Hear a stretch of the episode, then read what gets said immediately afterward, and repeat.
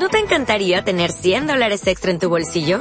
Haz que un experto bilingüe de TurboTax declare tus impuestos para el 31 de marzo y obtén 100 dólares de vuelta al instante. Porque no importa cuáles hayan sido tus logros del año pasado, TurboTax hace que cuenten. Obtén 100 dólares de vuelta y tus impuestos con 100% de precisión. Solo con Intuit TurboTax.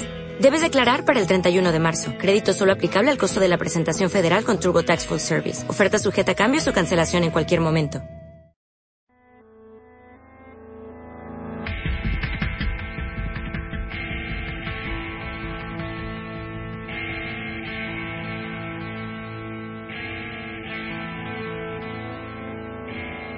El escape de Hitler. Su vida invisible en la Argentina. Las conexiones con Evita y Perón. Escrito por Patrick Burnside. Capítulo 28. Desde Camarones hacia Esquel. Las Plumas. La Ruta 40. La Estancia San Ramón. La historia de la propiedad.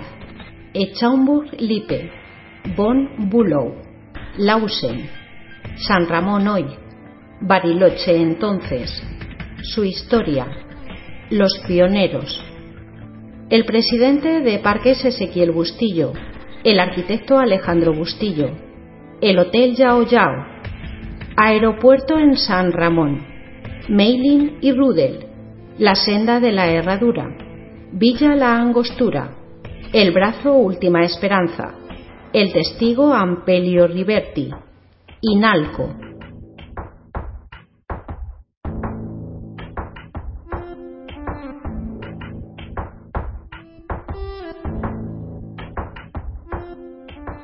A fin de julio de 1945, la Segunda Guerra Mundial todavía seguía en el lejano oriente. El día 6 de agosto, Hiroshima fue bombardeada. Para entonces ya habían partido desde la costa dos automóviles dirigiéndose hacia el sudoeste, hacia el interior de la Patagonia. En las plumas tomaron el camino provincial 40, hoy en desuso. Respecto a este paraje, hay un testimonio que confirmaría que una semana antes de Hiroshima, Hitler con un grupo de alemanes pasó por allí, con dirección a la cordillera, en la zona de Skell, hallada a 400 kilómetros. Más adelante hablaré detalladamente de este hecho. En este último pequeño pueblo el camino provincial se conectaba con la Ruta Nacional 40, que va paralela a los Andes en sus estribaciones. Tomaron la dirección norte, pasaron por Leleque, que no era más que el casco de una estancia de la corona inglesa. Hoy pertenece al holding de la familia Benetton. Continuaron cruzando Orquinco hacia Pilcanilleu. Después de 400 kilómetros de Ruta 40, camino que aún hoy es sinónimo de destructor de automóviles, habían casi llegado. Faltaban 50 kilómetros de los casi mil polvorientos que habían recorrido, con varios inconvenientes y pinchaduras. Como todavía es común en estas latitudes y en esas rutas, que siguen iguales como entorno natural a 1945. Llegaron a un lugar cercano a Bariloche, a una típica estancia de la precordillera, colinas rocosas, una lagunita, vallecitos de pastoreo verde donde se podían criar bovinos y planicies aptas para ovejas. A la vista la blanca cordillera de los Andes. Era pleno invierno austral se encontraban los primeros árboles y las montañas aparecían oscuras por su presencia. En todo su viaje desde el Atlántico solo habían visto unos arbustos y recién en la Ruta 40 habían podido divisar los Andes, encapuchados de nieve. Atravesaron la que fue llamada por un viejo cronista de fin de siglo la Australia Argentina, recorrido que en los años 40 a 50 kilómetros promedio podía llevar casi dos días. Todavía hoy se pueden ver solo ñandúes, los avestruces patagónicos y caranchos, halcónides carroñeros, a la espera en los postes de alambrados. La estancia tenía colgado un letrero en su portal o tranquera, San Ramón. Fue el primer campo que se alambró en la zona de Bariloche, en 1902, año de la fundación oficial del mismo pueblo. Era un campo de casi 30.000 hectáreas, cuyos primeros dueños fueron colonos. La propiedad le fue asignada por el gobierno en el año 1900, cuando todavía había indios mapuches merodeando por las colinas cercanas.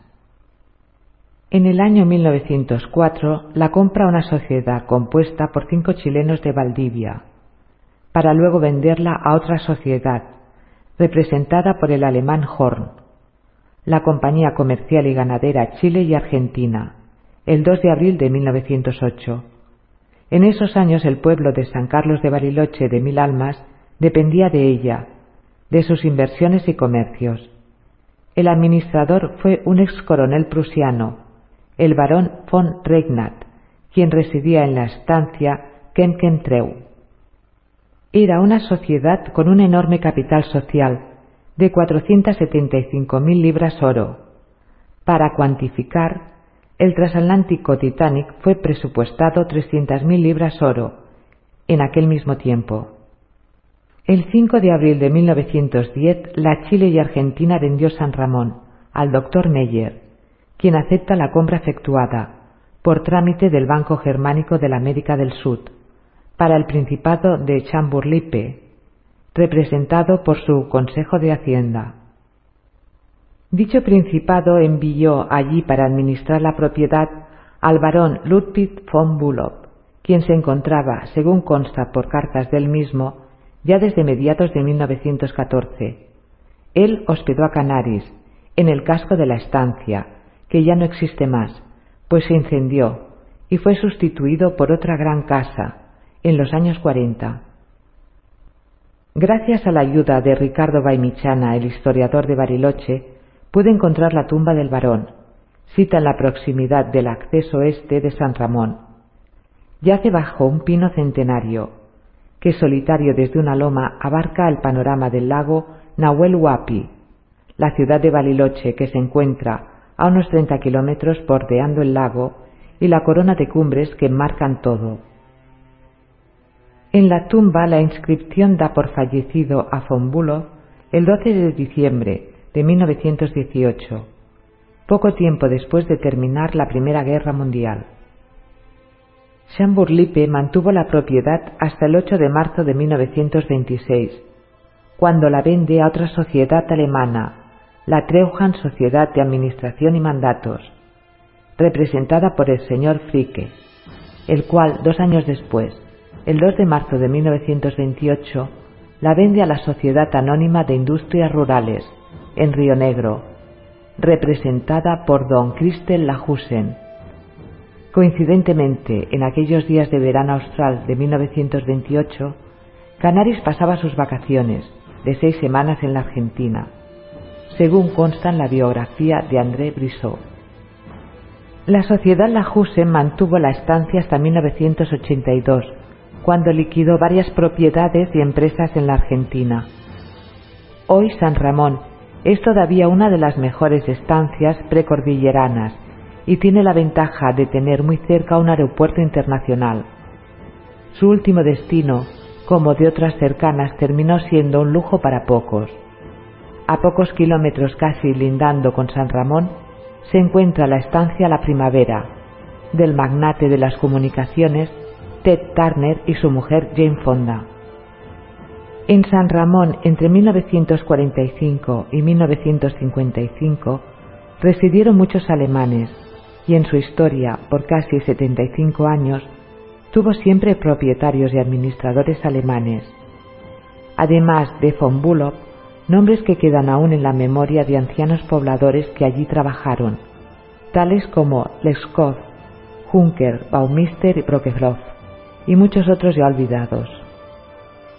Un puestero que trabajó en San Ramón en su juventud, Domingo Quiñenao, de 64 años, cuenta en su humilde rancho en Picheleufú, cerca de la estancia donde trabajó, que en aquellos años los alemanes allí residentes cuando recibían visitas saludaban con el brazo extendido. Recuerda a un tal Lunde y a Hills. Por lo que pude averiguar, eran exponentes de la célula del NSDAP barilochense. Pero San Ramón, aunque con antecedentes y conexiones de sus propietarios y administradores con Canaris y el nacionalsocialismo, no fue el último destino de tan largo viaje que empezó cien días antes. Para Hitler tenía que ser algo especial, algo donde él se sintiera seguro, un lugar inaccesible e incógnito. San Ramón, con sus treinta mil hectáreas, garantizaba privacidad, pero era demasiado accesible en caso de un ataque por sorpresa. La ruta provincial número 23 cruza la propiedad, al igual que la única línea de ferrocarril que une San Carlos de Bariloche al Atlántico, y desde 1934 ambas existían. En la misma estancia se encuentra una pequeña estación de ferrocarril abandonada, construida a mediados de los años 30. Desde septiembre de 1940 y hasta mayo de 1947 también estaba en uso, en San Ramón, la primera pista de aterrizaje de Bariloche. La estancia está emplazada a más de 150 kilómetros de la frontera con Chile, y aunque era muy hermosa, no le garantizaba la seguridad que Hitler necesitaba para una larga estadía. San Ramón era perfecta como base de apoyo y de control de los únicos accesos que Bariloche tenía en los años 45-55 con el resto de territorio argentino. Bariloche es como una isla en un gran mar, no tiene palmeras, sino grandes bosques, en su mayoría árboles de la familia de los cipreses, los kiúes y las lengas. Alrededor, en lugar del mar, se encuentran, por un lado, grandes extensiones semiáridas y prácticamente desiertas, y por el otro, una cordillera prácticamente inexplorada. Bariloche en los años 40 no tenía ni 5.000 habitantes. Los pueblos de tamaño inferior se encontraban a más de 300 kilómetros, Zapal al norte y Esquel al sur, y los asentamientos de unos centenares de personas más próximos se hallaban a más de 150 kilómetros, al norte San Martín de los Andes y al sur el Bolsón. Otras poblaciones de unas decenas de personas se encontraban a menos de 100 kilómetros, como Villa Langostura, al oeste, y Palquiñeu al este. Semejante alejamiento para un pueblo no existió ni en el año 1000 en Europa. La región del asentamiento de Bariloche hacia 1870 estaba habitada solo por indígenas, cuyo jefe, el cacique Saihueque, intentaba frenar la penetración de los blancos en las que consideraba justamente sus tierras. Pero al Nahuel Huapi, el 10 de abril de 1881, llegó el coronel Conrado Villegas y tres brigadas que componían su fuerza expedicionaria. El cacique modesto y Nacayal tuvo que abandonar las tierras que ocupaba cerca del lago e irse más al sur. En 1882, la tribu del cacique Curruinca también hizo acto de sumisión al gobierno y en el año 1883 se instaló un fortín al estilo Far West cerca del lago. Al año siguiente, saliendo del fuerte Chacabuco, se emprendió una expedición para levantar el plano del lago. Era la frontera interna de Argentina en aquellos años, pero no llegaron colonos por miedo a los indios. El territorio es muy parecido al noroeste de los Estados Unidos, y los mismos indígenas se parecían a las tribus de aquella latitud. Nadie defendía ya esta zona cuando en 1889 se estableció frente al fuerte Chacabuco, para entonces abandonado, el vaquero tejano Jarrett Jones, quien se convirtiera en ganadero patagónico, al ocupar, en virtud de la ley del hogar, tierras junto al Limay, a orillas de Nahuel Huapi. El río Limay es el único afluente del lago, en una de las riberas todavía está la estancia Tequel Malal de los Jones y en la otra la estancia San Ramón. En el mismo año se constituyó la Argentine Sutherland Company, de propiedad de la corona británica, que se dedicaría a la explotación de tierras aptas para la ganadería. En unos pocos años se fueron creando las estancias Leleque, Maitén, Alicura y Picaneu, 647.000 hectáreas que pasaron en los años 90 a los Benetton. Solo en 1895, en lo que hoy es el casco urbano de San Carlos de Bariloche, se afincó el primer habitante, un alemán de 29 años. Su nombre era Karl Bierderhol, de quien ya se habló, como así también del impulso que dio al pueblo. En 1910, San Carlos de Bariloche tenía 1.250 habitantes. Para llegar hasta allí solo existían huellas para carros, sin puentes. Había telégrafo y también llegaba el correo por postas de caballos, tras recorrer más de 500 kilómetros desde Neuquén. En 1912 llegaron los primeros automóviles al pueblo. Eran tres grandes Mercedes-Benz, que vinieron tras recibir a Theodore Roosevelt, quien llegaba a Bariloche procedente de Chile, el primer turista de renombre en visitar este maravilloso paraje. En 1925 regresó Wiederhall a Bariloche por última vez, donde fue obsequiado por las familias alemanas pioneras. En aquella época ya existía una ruta para automotores de Neuquén a Bariloche, 500 kilómetros que se recorrían en solo 38 horas, como decía la publicidad en ese entonces. Por decreto, en 1922 fue instituido el Parque Nacional del Sur, con una extensión de 785.000 hectáreas, uno de los primeros en el mundo tras la fundación del Yellowstone en 1872. En 1930 llegan otros visitantes ilustres, los hijos del rey de Inglaterra, Jorge V, Eduardo y Jorge de Windsor, príncipe de Gales y duque de Kent, quienes sucedieron a su padre.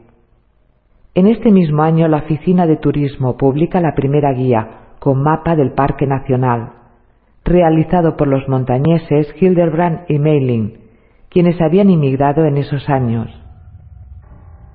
Al llegar el ferrocarril en 1934, se define la vocación turística de San Carlos de Bariloche.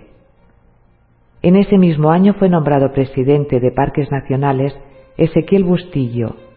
Este empujó el desarrollo del Parque Nacional, dotándolo de todas las infraestructuras y empujando al turismo como base de la economía de la zona.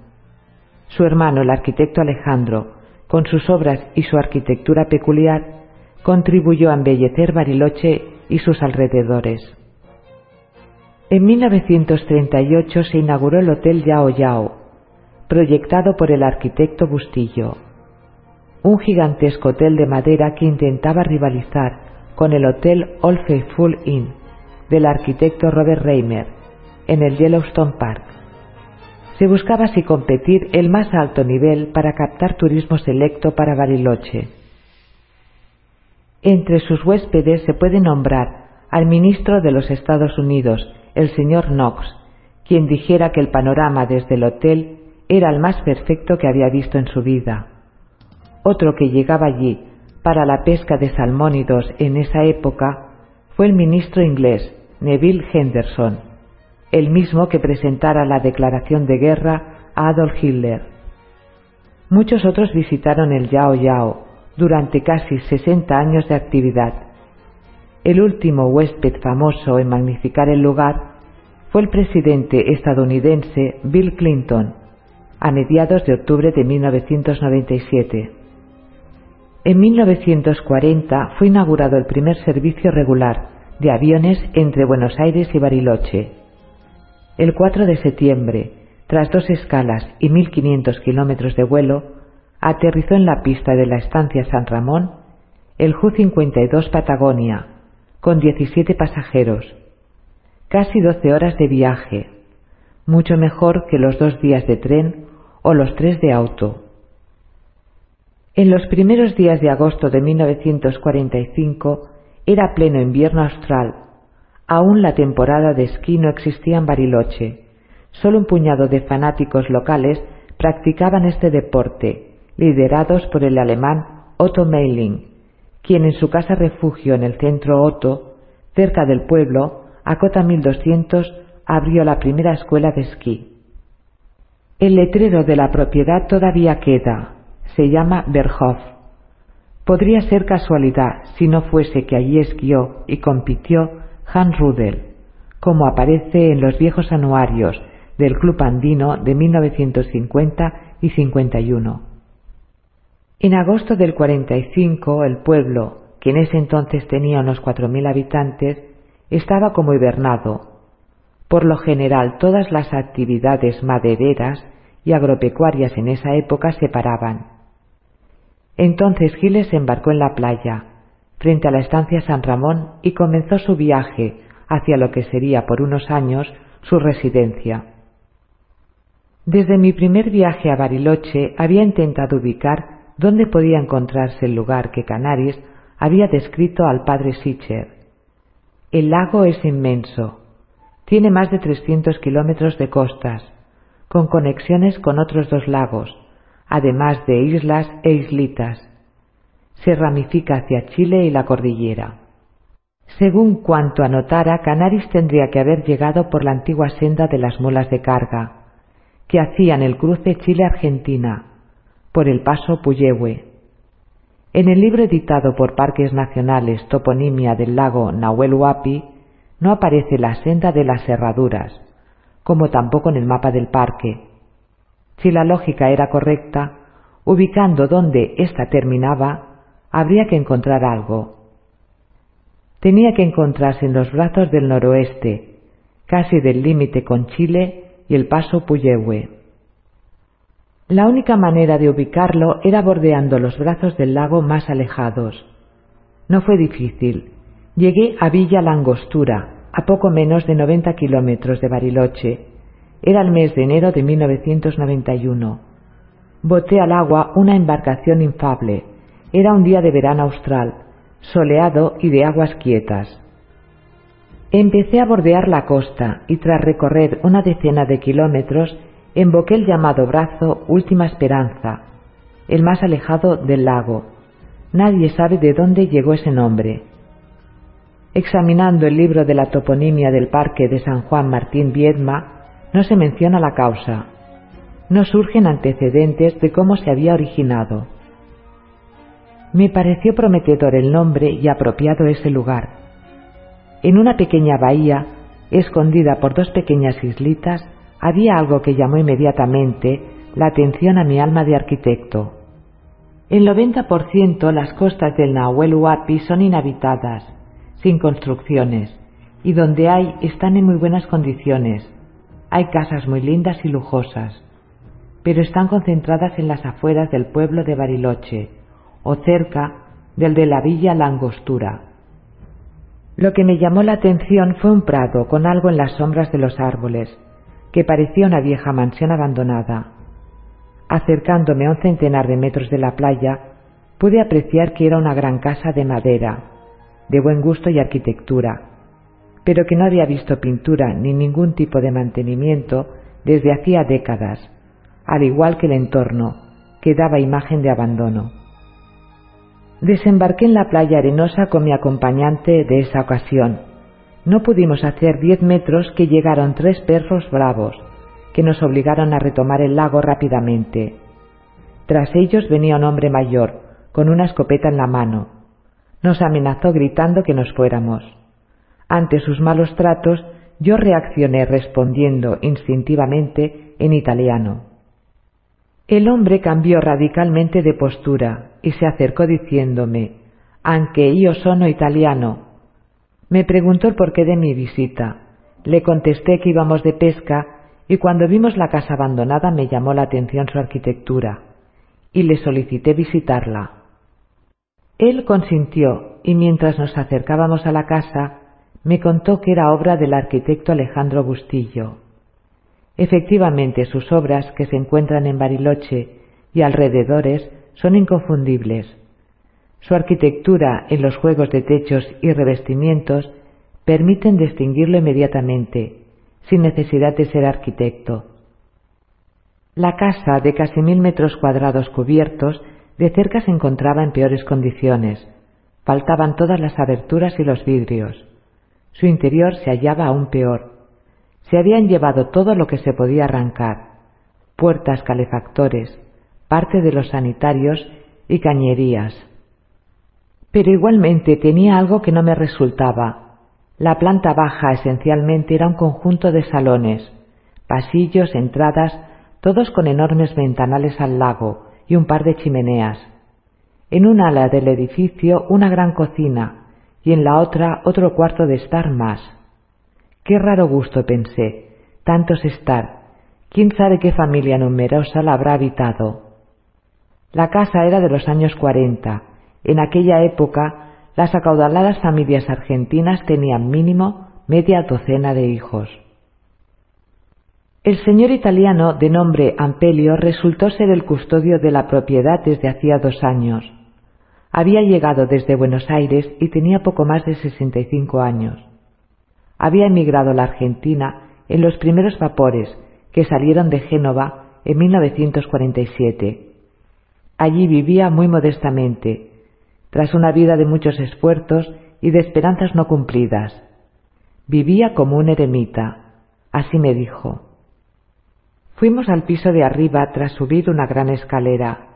Encontramos un pasillo central, dos cuartitos hacia la parte de atrás, y entramos a una enorme habitación con chimenea y una puerta que accedía a un gran baño. En el mismo otra puerta que daba a otro vasto dormitorio. Prácticamente en el piso de arriba había solamente dos cuartos unidos por un baño. Los tres ambientes miraban al lago, el mayor tenía también una pequeña terraza. La primera pregunta que me vino a la mente fue ¿quién pudo ser el cliente que pidiera semejante barbaridad a un arquitecto y además famoso? Regresando al pasillo, los dos pequeños dormitorios traseros parecían más camarotes que cuartos, y en el ala correspondiente a la cocina había una puerta que comunicaba por una escalerita con la misma y un pequeño dormitorio más, arriba de esta. La otra ala tenía un acceso independiente externo a otra habitación de uso como dormitorio. Explicando mejor, daba la idea que el personal de servicio durmiera respectivamente arriba de la cocina y en el otro extremo, arriba de uno de los estar. Los dos cuartitos con restos de unos caños de uso sanitario resultaban más oscuros porque eran demasiado chicos para ser un cuarto de huéspedes o de hijos en semejante mansión. Le pregunté a Ampelio por su vivienda, porque allí era imposible hasta para acampar. Me dijo que vivía en otra construcción, en la loma boscosa que rodeaba la casa. Le evidencié mis pensamientos respecto a la arquitectura y la falta de dormitorios para una familia mínima. Tenía que ser un misántropo quien hiciera construir la casa. Ampelio se rió diciendo Usted no vio nada todavía. Salimos y mirando la bahía, casi tapada por dos islitas, a la derecha entre los árboles, me llevó a otra construcción de más de cien metros cuadrados, con paredes que fueran de vidrio, una plazoleta de piedra y lindas terminaciones. Me dijo que esa era la casa de té, a unos cincuenta metros, cruzando un puentecito de madera, encima de un arroyo que desembocaba al lago, había otra casa. Era la de los huéspedes, de un tamaño parecido a la anterior construcción, pero en mejores condiciones que las demás ya vistas. Desde ahí bajamos al otro extremo de la playa, donde yo había desembarcado. Allí había un gran techado, como un galpón, y una rampa que recorriendo a la playa se sumergía en el lago. A mi pregunta de qué era eso, ya que me parecía demasiado grande para ser un simple embarcadero, me respondió que era el hangar de un hidroavión. Estaba podrido y en pésimas condiciones. Cerca, junto a otras construcciones de uso como depósito y taller, vimos un gran muelle, como para barcos de 15-20 metros de largo, recorriendo la playa todo esto escondido entre los árboles y prácticamente invisible. Había otra casita más. Hacía la vez de casa y usina. Me dijo Ampelio que hacia el interior del monte había una pequeña represa que cortaba el arroyo perenne, donde había una turbina que en su época generaba electricidad. Ampelio nos invitó a su casa a tomar un café. Quería conversar sobre Italia.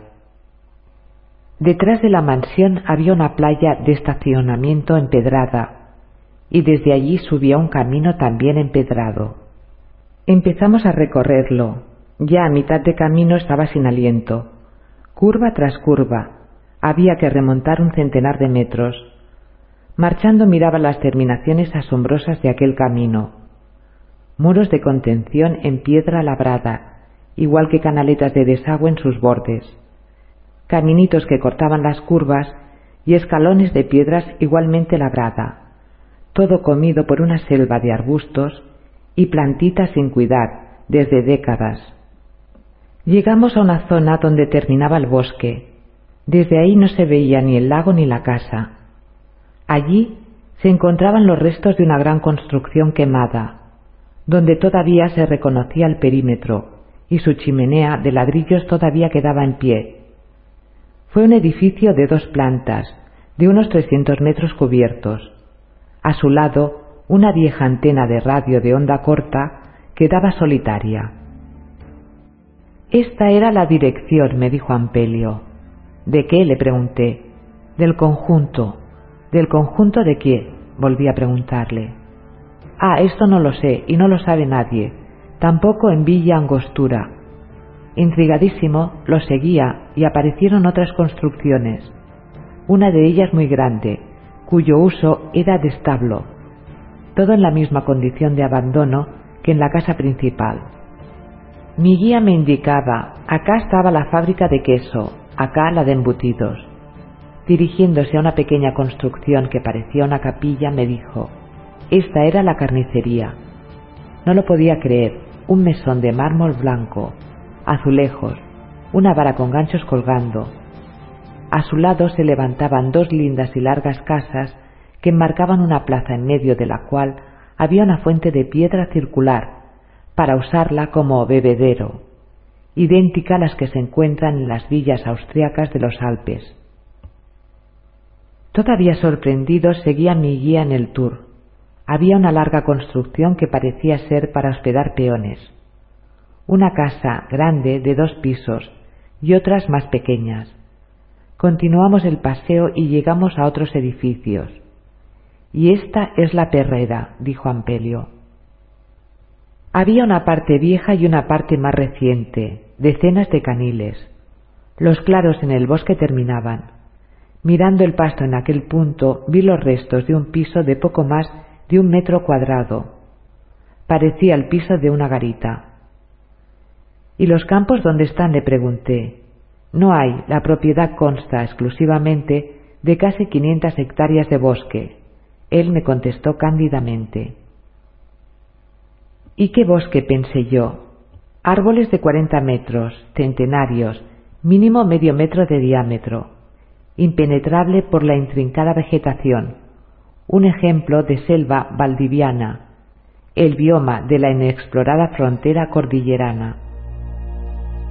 En su casa, si así se podía llamar a una de las construcciones abandonadas, me contó más de él y del lugar. Su nombre era Ampelio Riverti, peluquero como su padre. Emigró a la Argentina en 1947, donde continuó con su oficio, para enseguida dejarlo, ocupándose de mantenimientos y refacciones. Cuando le ofrecieron un puesto de mantenimiento se sintió muy feliz al mudarse al pie de los Andes, había nacido en las estribaciones de los Alpes, en Vicenza. Pero ni con manos milagrosas él podría hacer algo. El saqueo en los años fue tan grave que refaccionar el conjunto, considerando el costo argentino muy inferior del europeo, costaría al menos medio millón de dólares. ¿Y para qué? me pregunté. Para convertirse en una casa de veraneo era demasiado grande Tampoco podría ser una estancia. En verdad se parecía más a un cuartel. Pensé que un lugar así no tenía una función clara y que debía empezar a investigarlo. La única anomalía que me inquietaba era que la propiedad estaba atravesada en toda su longitud por la ruta que iba al límite con Chile, a unos 30 kilómetros. Fin del capítulo 28. Capítulo 29 Villa La Angostura, la historia de Inalco, el lote número 8, Barata y Capraro. El hijo de Capraro hereda y vende Inalco. Enrique García Merou. Cumelén. Ezequiel Bustillo y Bariloche. El arquitecto Alejandro Bustillo y su historia. Inalco inaccesible.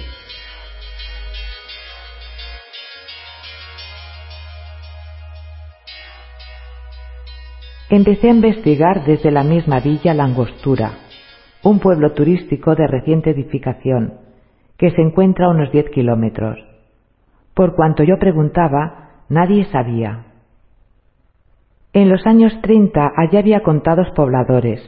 A mediados de los años 40, un puñado de adinerados se aglutinó en una bahía dando lugar a un enclave de veraneo, y sólo tras finalizar la guerra fue proyectado un loteo por el conde italiano Di Sangro. Su propiedad iba a constituir el ejido municipal del futuro pueblo. En 1947 empezó a vender lotes de 2.500 metros cuadrados y la villa comenzó a levantarse. Todavía diez años después no había más de 100 habitantes. En su casi totalidad los residentes actuales viven allí desde hace un par de décadas no más.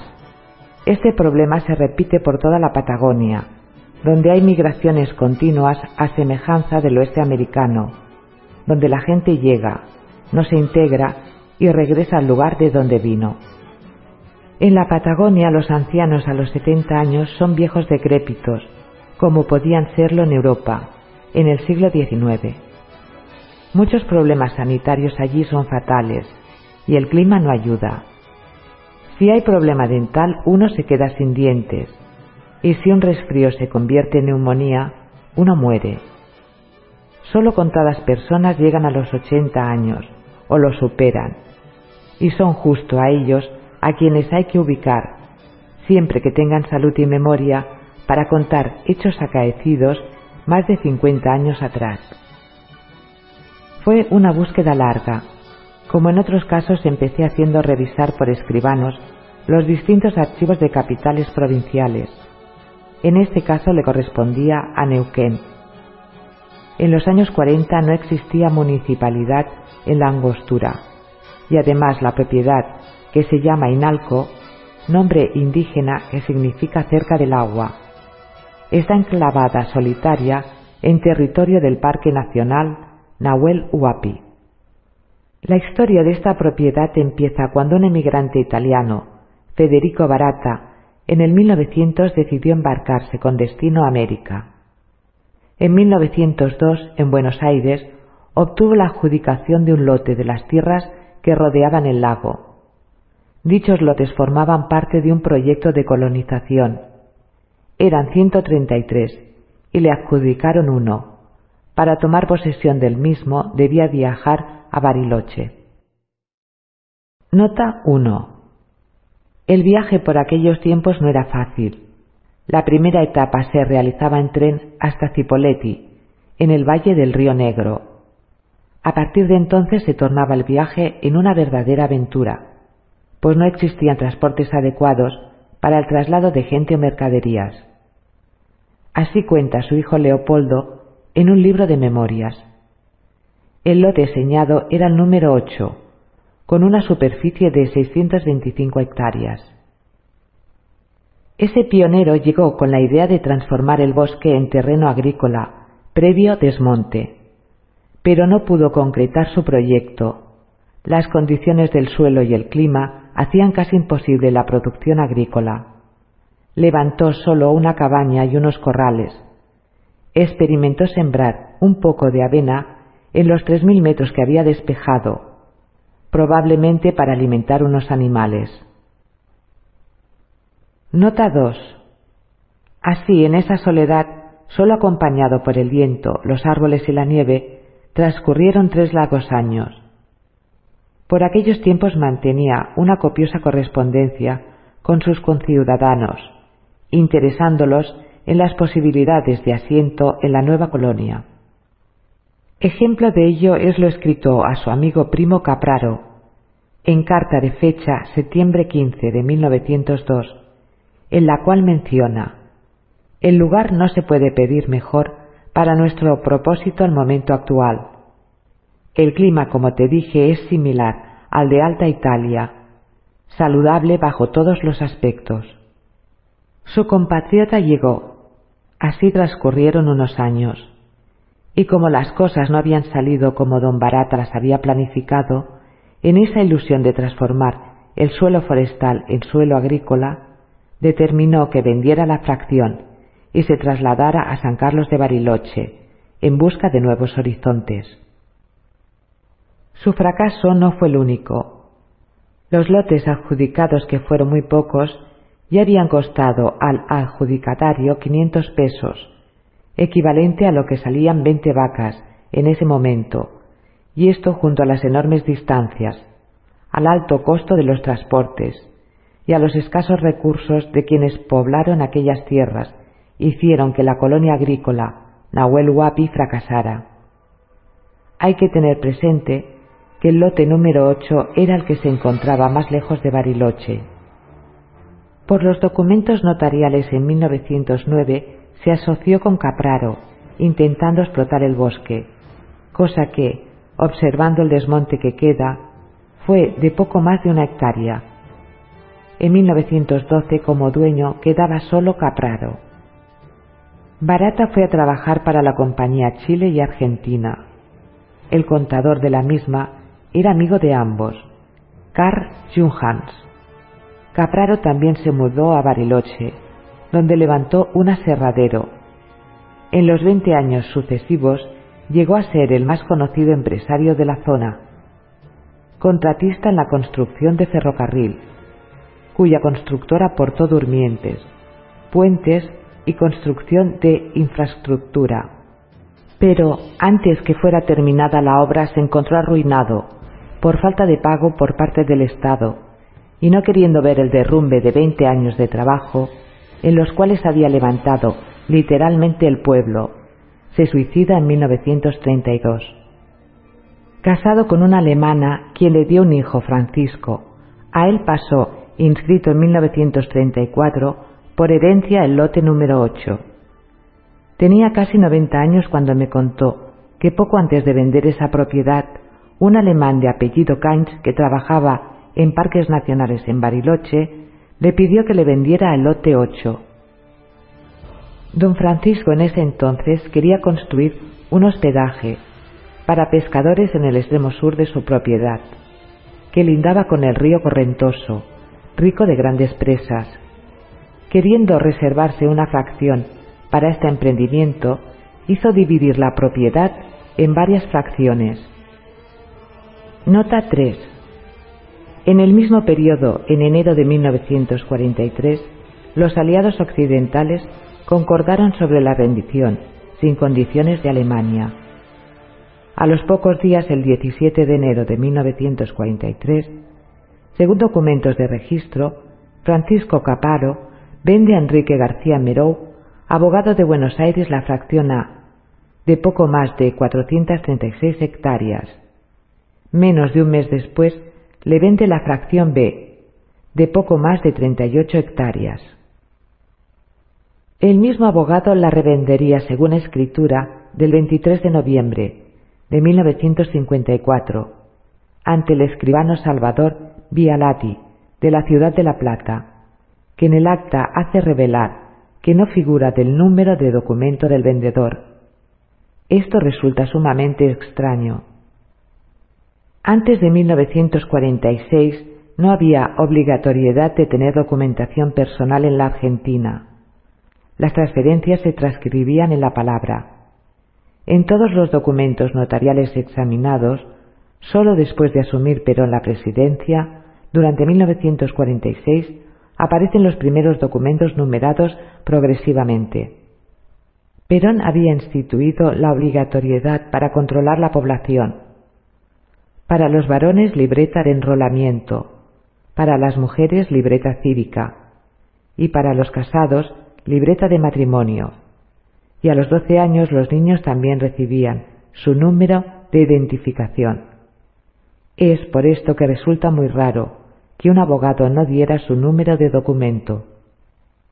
Averigüé que en el diario de sesiones de la Cámara de Diputados Argentina, en la página 651, correspondiente al 15 de junio de 1939, se denunciaba, entre otros casos de infiltración nazi en la Patagonia, que en Bariloche actuaba el señor Cains.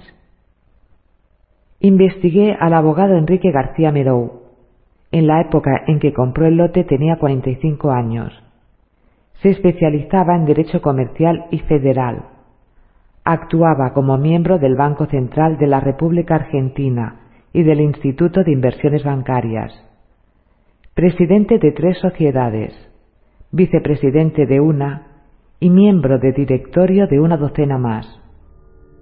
Presidente y síndico de sociedades ligadas a la producción de electricidad, conectadas a la sociedad alemana AEG. Miembro del directorio de Seda Lana, cuyo vicepresidente era Christel Lahusen, en la misma época, y también aparece en el directorio de la sociedad Safico, propietaria de la estancia Moromar donde hay testimonio de haber llegado camiones tras un desembarque clandestino en Ubote, a fines de julio de 1945. Tras el ascenso de Perón al poder supremo, fue abogado del gobierno. De él poco más se pudo saber. Por cierto, era hombre de mundo. Su nombre aparece en los más importantes y selectos círculos, desde el de armas, el Hockey Club, el Golf Club, el Club Náutico, el Rowing Club y es también miembro del Club Argentino de Bridge y hasta del de ajedrez. No era un misántropo ni eremita para tener una casa de vacaciones a dos mil kilómetros de sus intereses y que además, como descubrí, era prácticamente inaccesible cuando él fue su dueño. ¿Cuál es la verdadera historia de Inalco? Unas explicaciones las encontré en un libro editado en 1968 por Ezequiel Bustillo, quien fue presidente de Parques. Otras en un libro sobre la arquitectura en los parques nacionales, donde se habla de su hermano Alejandro. Ambos hermanos eran muy amigos de la poderosa familia Ortiz Basualdo. Su palacio de Buenos Aires hoy está ocupado por la Embajada de Francia dueños de la estancia Huemul, ocupa una península del lago Nahuel Huapi. Tras ser huéspedes allí en 1930, se enamoran de la zona. En su libro El despertar de Bariloche, Ezequiel cuenta que en 1931 adquiere dos lotes de la ex colonia, el 12 y el 13, 1.250 hectáreas, a unos 10 kilómetros de lo que será, un lustro después, Villa Langostura. Llamó a la propiedad Cumelén. Especifica que no había en Langostura nada, absolutamente nada. A estos lotes, que distaban a más de 20 kilómetros en línea de aire del abandonado lote número 8 de Capraro, él llegaba, como cuenta, haciendo una etapa en la estancia Huemul y desde allí en lancha. Caso contrario alquilaba un barco para trasladarse desde Bariloche. En 1933 estrena la casa proyectada por su hermano, quien también vivió allí.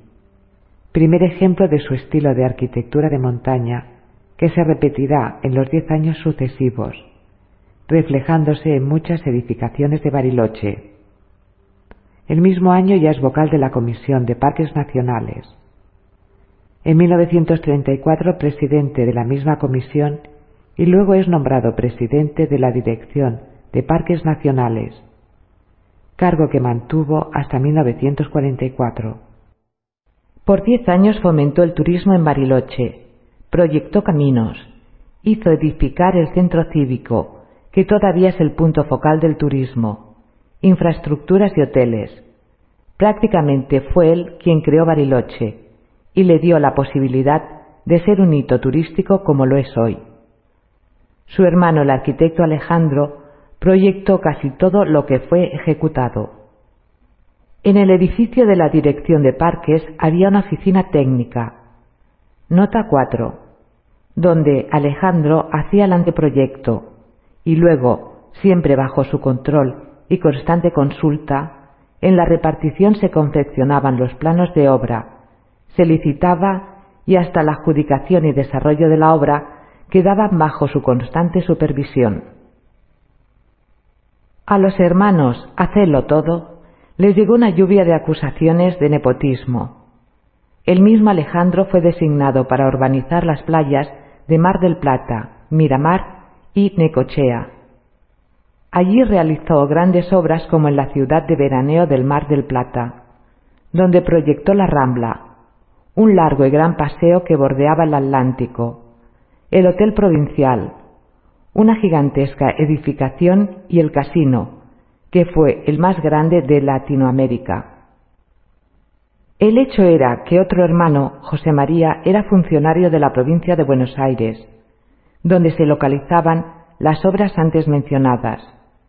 Si bien no pude cuantificar los honorarios, me alcanza a conocer cuánto cobró de su hermano Ezequiel como honorarios para el proyecto del Hotel Yao Yao. El mismo Ezequiel dice, creo que alcanzó la suma de doscientos treinta mil pesos, peso más o menos. El proyecto en cuestión era de un hotel de doce mil metros cuadrados, que en 1935 fue presupuestado ochocientos mil pesos, dieciséis millones de dólares de hoy, valor que todavía es correcto. Fue vendido en los primeros días de junio de 1997 por casi el mismo precio.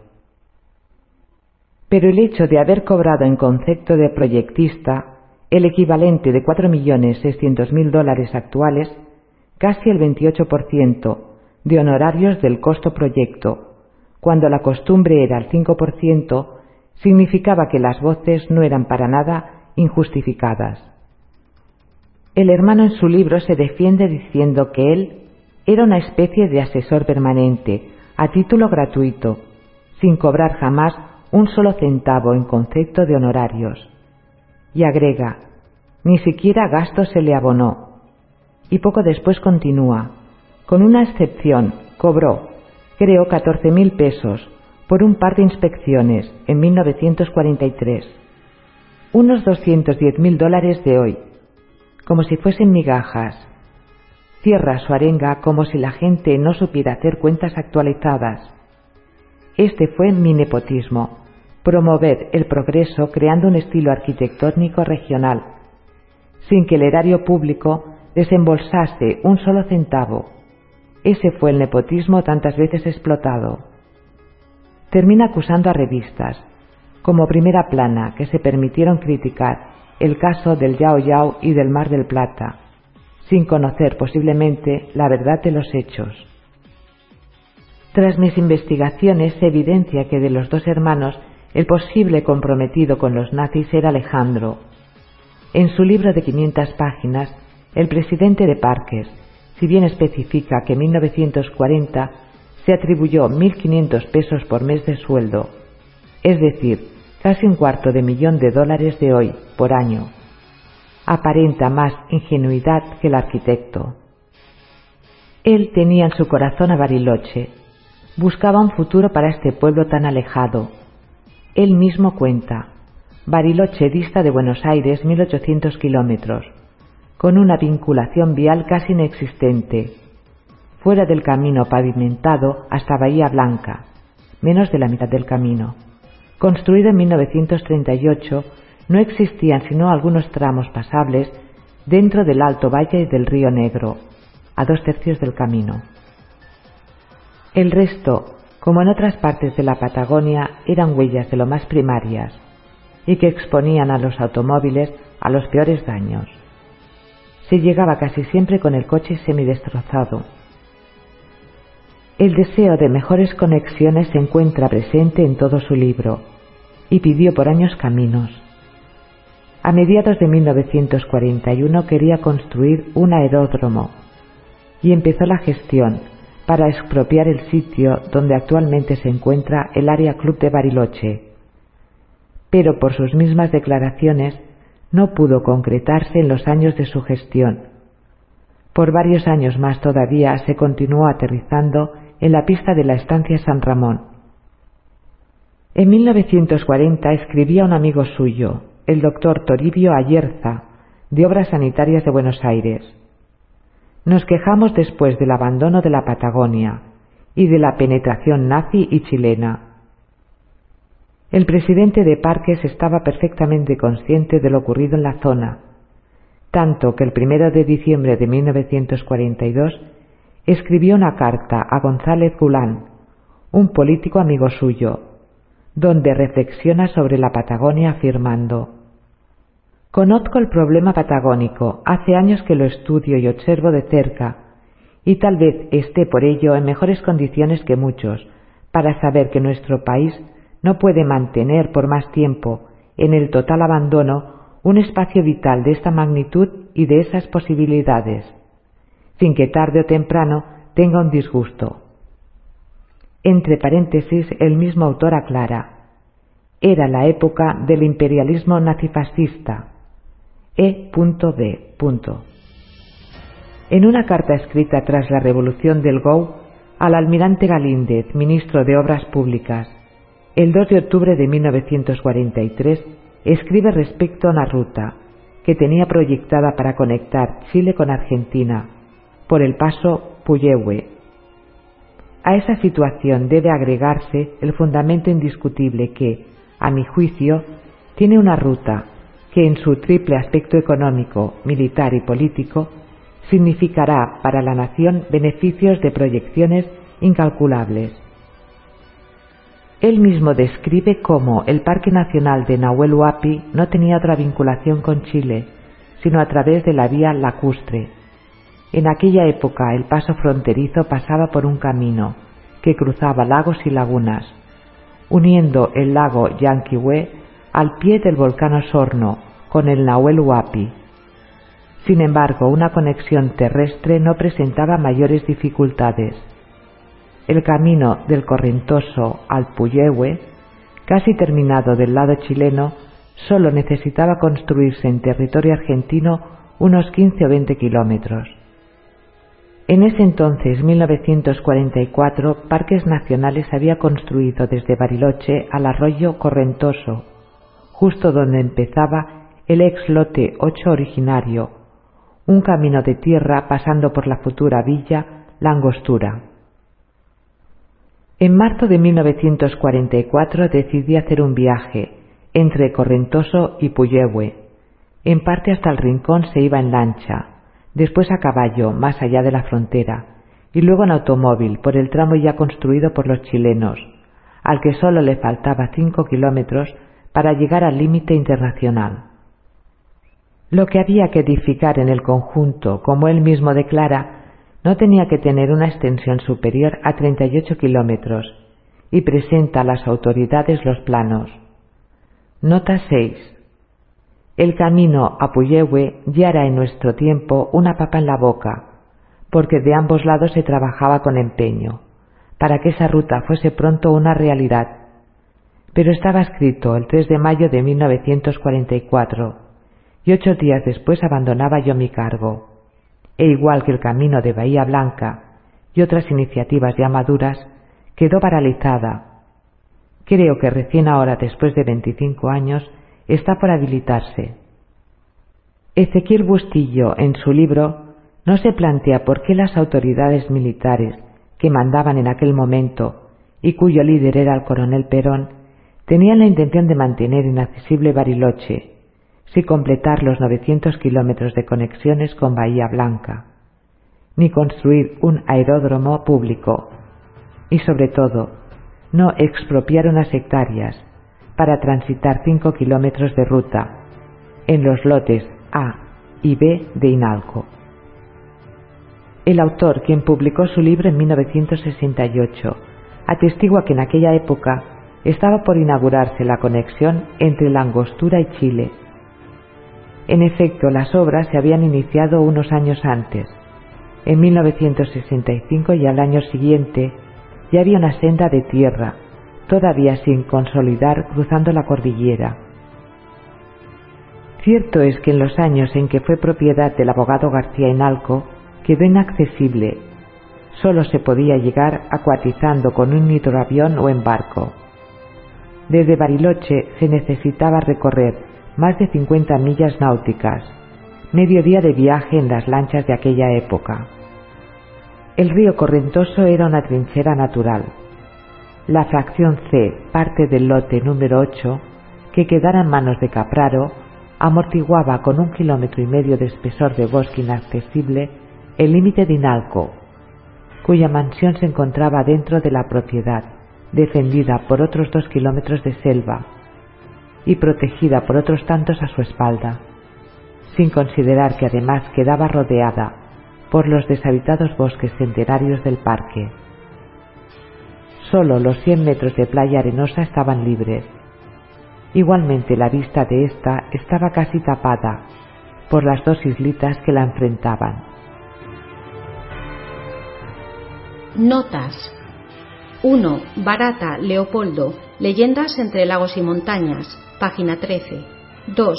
Barata, Leopoldo. Leyendas entre lagos y montañas. Página 13. 3. Speer, Albert. Memoria del Terzo Reich. Página 350. 4. Bustillo, Ezequiel. El despertar de Bariloche. Página 143. 5. Ibid, página 457. 6. Ibid, página 424. Fin del capítulo 29. ¿No te encantaría tener 100 dólares extra en tu bolsillo?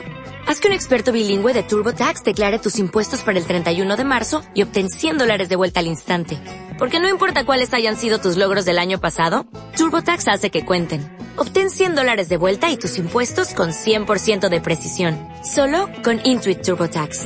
Debes declarar para el 31 de marzo. Crédito solo aplicable al costo de la presentación federal con TurboTax Full Service. Oferta sujeta a cambios o cancelación en cualquier momento.